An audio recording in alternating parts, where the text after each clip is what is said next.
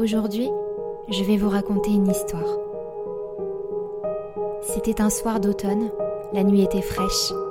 Ce soir-là, elle était belle. Ce soir-là, elle souriait. C'était le 1er octobre 2020.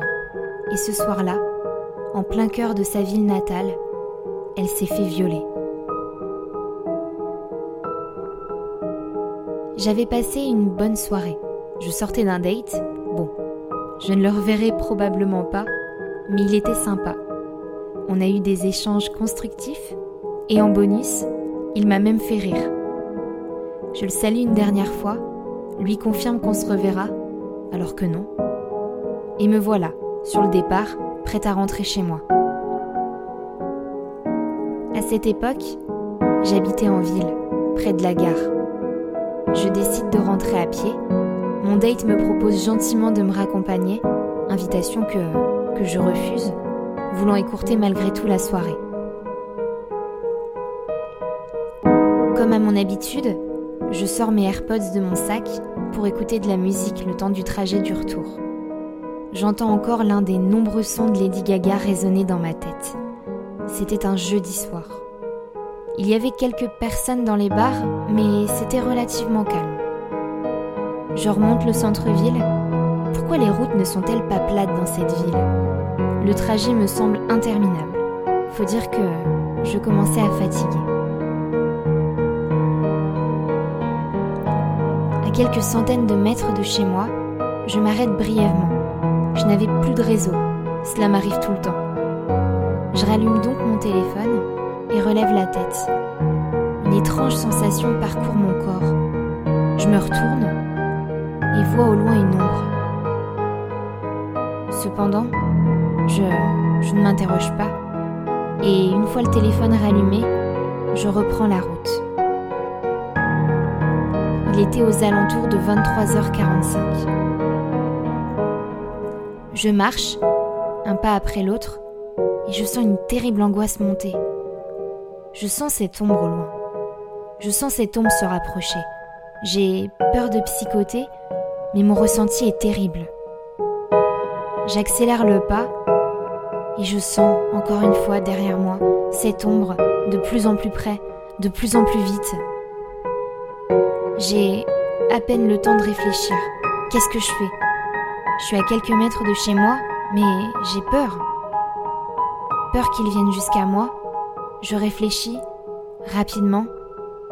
J'hésite. Et si j'appelais quelqu'un pour me rassurer et ne pas être seule Mais à ce moment-là, personne ne me vient en tête.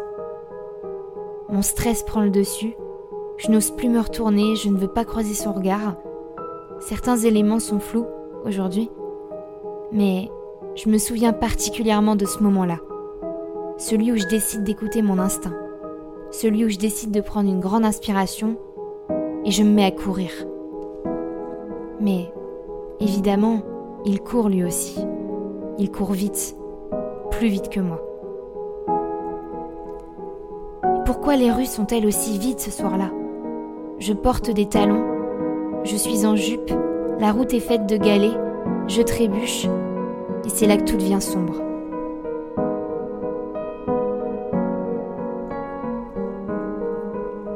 Je suis tétanisée.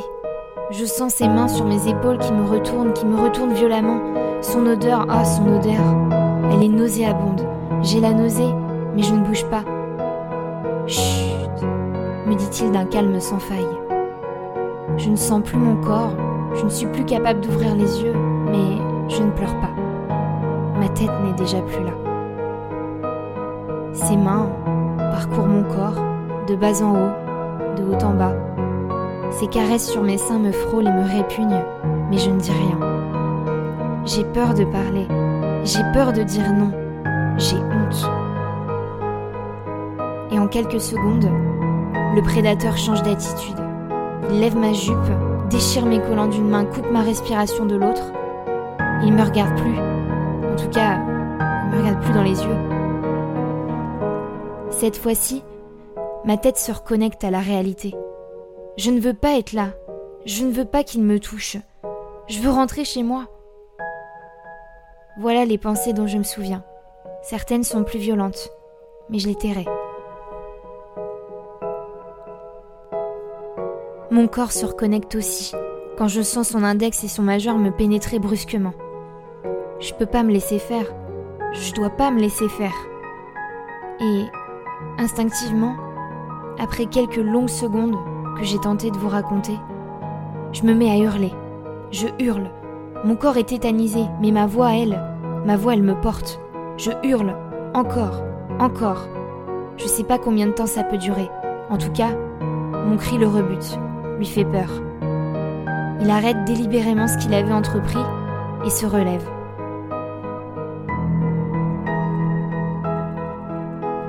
Je ne saurais pas vous dire pourquoi, je ne saurais pas vous dire comment, mais la seconde d'après, il n'était plus là.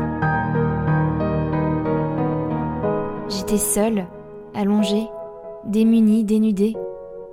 Ma réaction fut tardive, c'est vrai, mais sans elle, que se serait-il passé? Dans tous les cas, dans tous les cas, c'était trop tard. J'étais salie. Cette nuit, cette nuit, je l'oublierai jamais. En France, 94 000 femmes sont victimes de viols ou de tentatives de viol au cours d'une année. 91% de ces agressions ont été perpétrées par une personne connue de la victime. Dans 47% des cas, c'est le conjoint ou l'ex-conjoint qui est l'auteur des faits. Et seulement 12% des victimes ont porté plainte.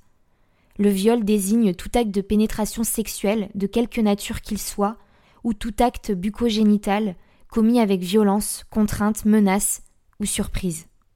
Le viol est puni d'une peine d'un maximum de 15 ans de réclusion criminelle. Selon les circonstances aggravantes, la peine peut être portée à 20 ans ou 30 ans de réclusion criminelle et même, dans certains cas, aller jusqu'à la perpétuité. Si vous êtes victime ou témoin d'une agression, n'hésitez pas à contacter les numéros d'urgence, le 17, le 15, le 18, ou même le 114 pour les personnes sourdes ou malentendantes. Si vous avez besoin d'écoute, d'information ou d'orientation, contactez le 3919. Ce numéro est gratuit et anonyme.